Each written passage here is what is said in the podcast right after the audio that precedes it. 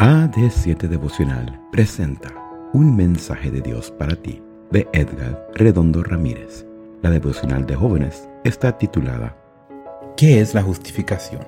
8 de marzo. Puesto que Dios ya nos ha hecho justos gracias a la fe, tenemos paz con Dios por medio de nuestro Señor Jesucristo.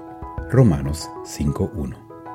Anteriormente te he contado un poco sobre cómo me encontré con el Señor, 25 y 27 de enero Hoy permíteme contarte un poco más sobre mi testimonio personal.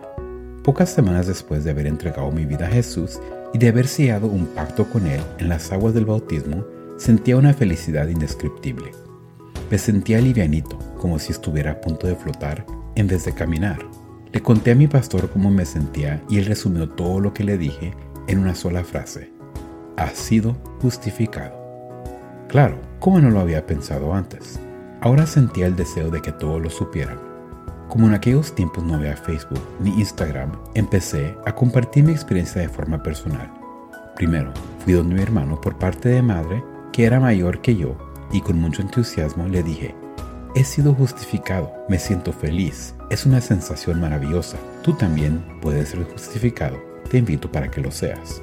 Pero mi alegría chocó de frente contra su escepticismo. ¿De qué disparate me estás hablando? ¿Qué es ser justificado? Ahí terminó mi alegría de un solo golpe. ¿Qué es justificación? Yo no lo sabía, así que tuve que reconocer que no lo sabía. Imagínate las burlas. Pensé que sencillamente él no estaba listo para las cosas de Dios, así que fui donde mi madre. Ella era una mujer muy sencilla, sin preparación académica, y con el mismo gozo le conté lo que estaba experimentando y le dije que ella podía ser justificada, que todos podían serlo en casa con la tranquilidad que siempre la caracterizó, me miró a los ojos y me dijo, ¿de qué disparates me estás hablando? ¿Qué cosa es esa de la justificación? Dado que la Biblia presenta ese tema de forma tan prominente, es importante que comprendas qué es la justificación por la fe. Dios contestó esta pregunta mediante una declaración de Elena G. White que me gusta mucho. Es la obra de Dios que abate en el polvo la gloria del hombre y hace por el hombre lo que éste no puede hacer por sí mismo. Qué gran mensaje. Dios hace por nosotros lo que no podemos hacer por nosotros mismos.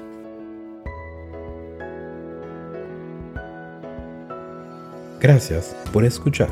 No olvides que puedes interactuar con nosotros a través de nuestras redes sociales en Facebook, YouTube e Instagram como AD7 Devocional. Chao.